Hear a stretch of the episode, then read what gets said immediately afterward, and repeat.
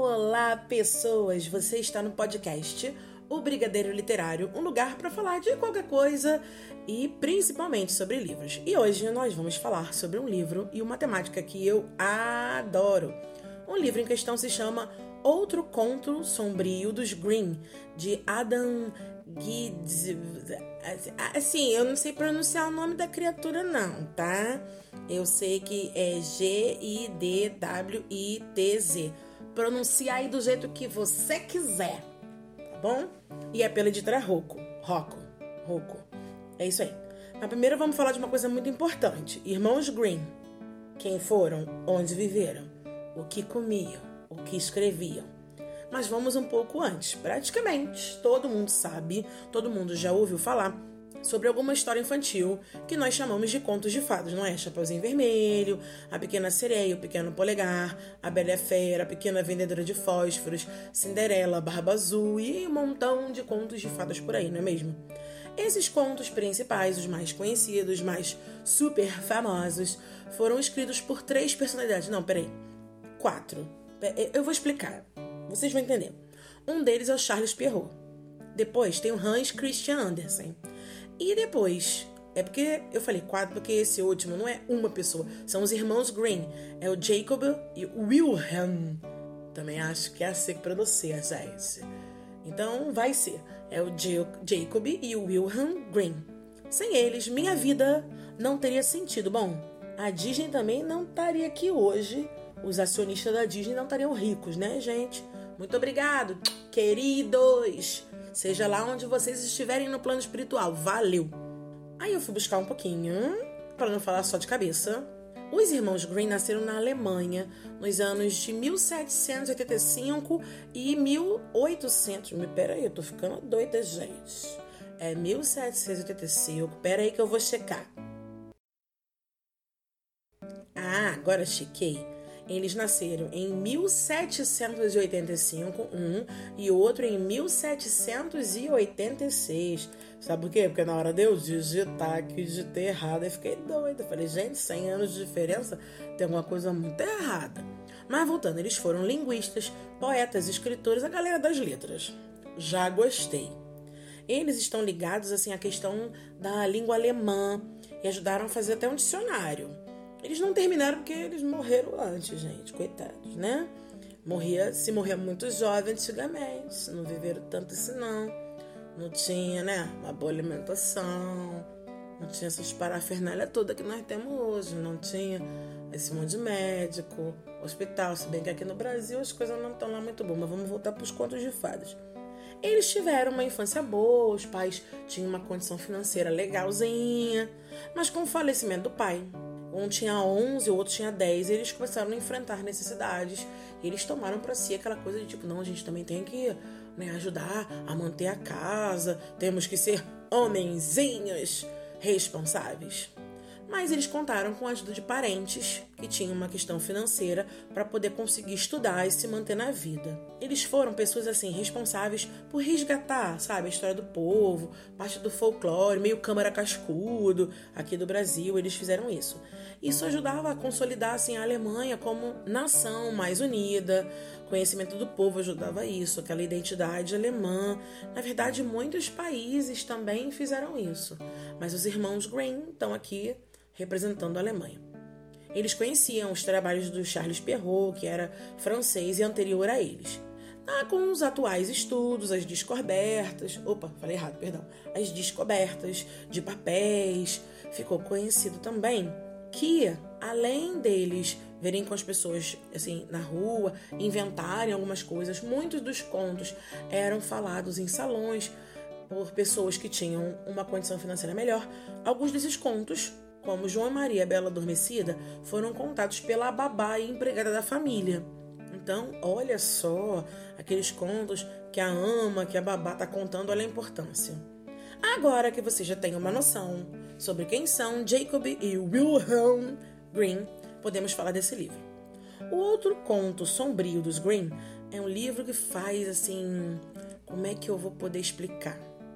Uma costura, uma colcha de retalhos com as ideias dos contos de fadas. O Adam, parece até que eu sou muito íntima, do autor, gente. Não sei nem a cara dele, porque eu não fui pesquisar a cara dele.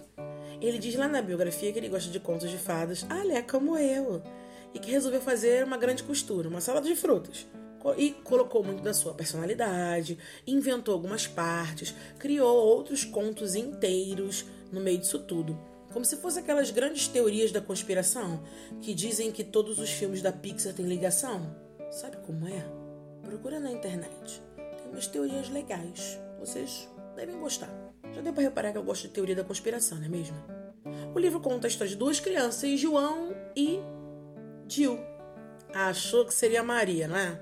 É, no início também achei que seria Maria. Mas o Adam dá uma explicação sobre isso. Pega o livro para ler. E junto das duas crianças, João e Gil, tinha Gil, Gil, vou lá Gil que é mais fácil. Gil tinha junto deles um sapo. O que é muito legal, sabe?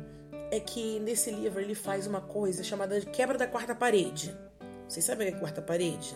Não, não é a quarta parede da nossa casa. Se bem que tem uma certa ligação com isso. Vou tentar explicar. Peraí, olha só. Imagina assim, você tá no teatro. Tem lá o palco. Lá no fundão do palco é uma das paredes. Tem a parede da esquerda, da direita. E a parte que nós estamos vendo da peça seria uma outra parede, só que no caso, entre aspas. O ator tá fazendo tudo lá, nós estamos vendo, claro, mas como se tivesse uma tela de televisão. Quando o ator quebra essa quarta parede, significa que ele está se comunicando com o espectador. Deu para entender? Tem um exemplo muito legal disso, que é o desenho A Nova Onda do Imperador. Tem uma hora que o Cusco faz isso. Ele para a cena fala uma coisa com a gente que está assistindo. Isso é a quebra da quarta parede, beleza? Então, o autor desse livro faz isso. No início, ele nos aconselha a largar o livro, avisa que vai ser nojento, que não vai ter final feliz, que vai ter perigo, que vai ter sangue, que vai ter vômito. É, ele fala esse monte de coisa. Ele fala: Ó, oh, melhor largar, tira as, as crianças de perto, tô avisando. Ele faz essas coisas e faz como narrador. Ele não é um personagem falando isso. Tô falando esse, esse, detalhe porque no livro do Percy Jackson, escrito pelo Rick Riordan, Percy, ja Percy Jackson e o Ladrão de Raios, tem no iníciozinho uma quebra de quarta parede, mas é o personagem Percy Jackson que faz isso. Ele mesmo diz: Olha, se você tá pegando esse livro aqui e acontece isso e isso com você, cuidado, você pode ser um semideus. É melhor você largar, ficar longe disso. Então ele tá falando com, com quem tá lendo, conosco. Então já é uma quebra de quarta parede, mas não é o narrador que está quebrando essa quarta parede. É o personagem. Isso no livro do Rick Riordan, no Percy Jackson e o Ladrão de Raios. Nesse livro, o outro conto sombrinho dos Green, acontece essa quebra de quarta parede. Só que quem faz isso é o narrador, não é nenhum personagem. Isso acontece. É um livro bem legal. Acontece uma, uma algumas vezes durante a narrativa Aí às vezes ele, ele, ele esquece de dizer e diz: Ih, desculpa, esqueci. Poxa, bem quando a cena foi nojenta. Chega a ser engraçado. Ele tá como se tivesse. Como se tivesse. Não, ele tá contando a história. Mas ficou divertido. Não é demais, mas ficou divertido. Eu gostei bastante. Conforme a história vai andando, vai se costurando, você começa a reconhecer de onde ele pegou essas coisas. Ah, João, ele pegou o quê? Do João e Maria ou João pé de feijão? O sapo é de que conto? Será que é a princesa e o sapo? Outros personagens, de onde ele tirou? Será que aquela personagem era a rainha má? Inicialmente, agora não é mais? Ou será que no final do livro ser, continuará sendo a rainha má? Então você fica com essas coisas assim, na cabeça. E você fica perguntando, meu Deus, agora esse aqui é malvado. Não, não, não, ele não é mais. É sim, não é. Eu adoro isso. Eu fico quase fazendo bolão para ver se eu acerto quem vai ser o malvado, quem vai ser o bonzinho, quem vai dar uma reviravolta, quem vai passar a perna para poder saber. E tem assim, no finalzinho, ah, no finalzinho tem um easter egg que eles chamam easter egg. Como é que eu vou explicar? Vamos lá. É tipo deixar um segredinho assim no final, uma referência não vai fazer diferença se você não souber? Não, não vai fazer diferença.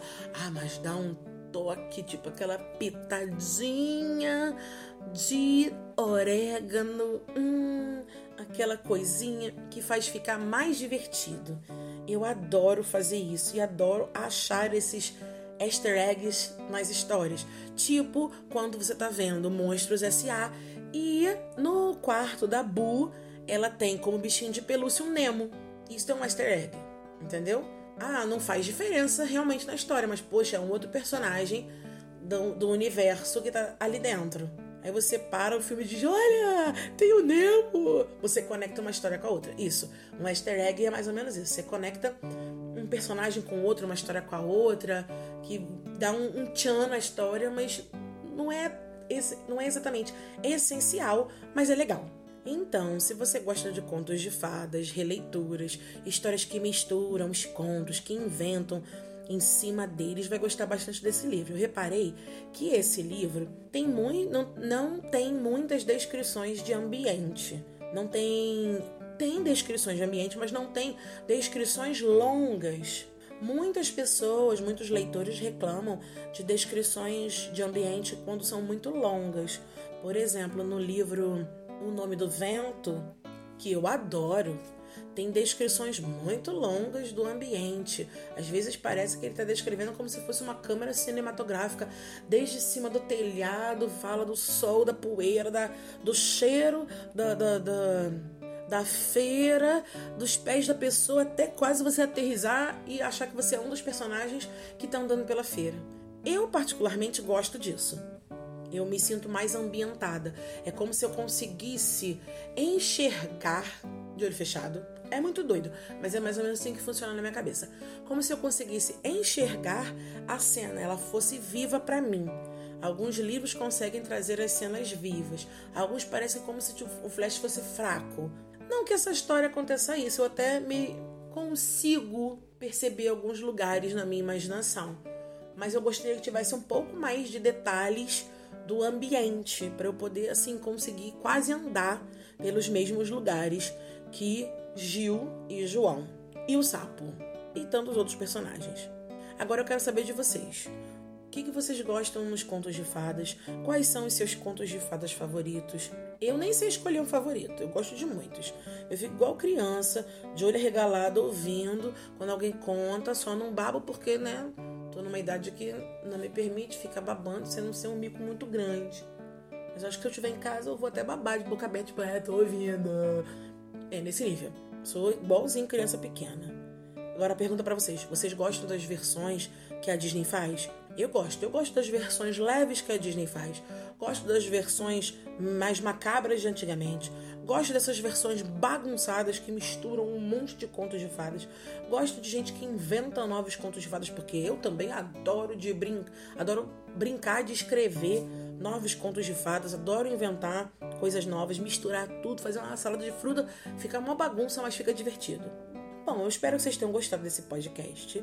Venham me contar qual o conto preferido de vocês, qual o livro preferido de vocês e se conhecem algum outro sobre esse assunto e que podem me indicar, tá? Quiser também me dar de presente, eu tô aceitando. Não vou rejeitar, tá bom? Agradeço. É só pedir meu endereço. Dou a vocês e vocês me enviam um presente. Obrigada de nada. Bom, espero que vocês tenham se divertido e até o próximo podcast. Um abração em vocês, pessoas. Tchau!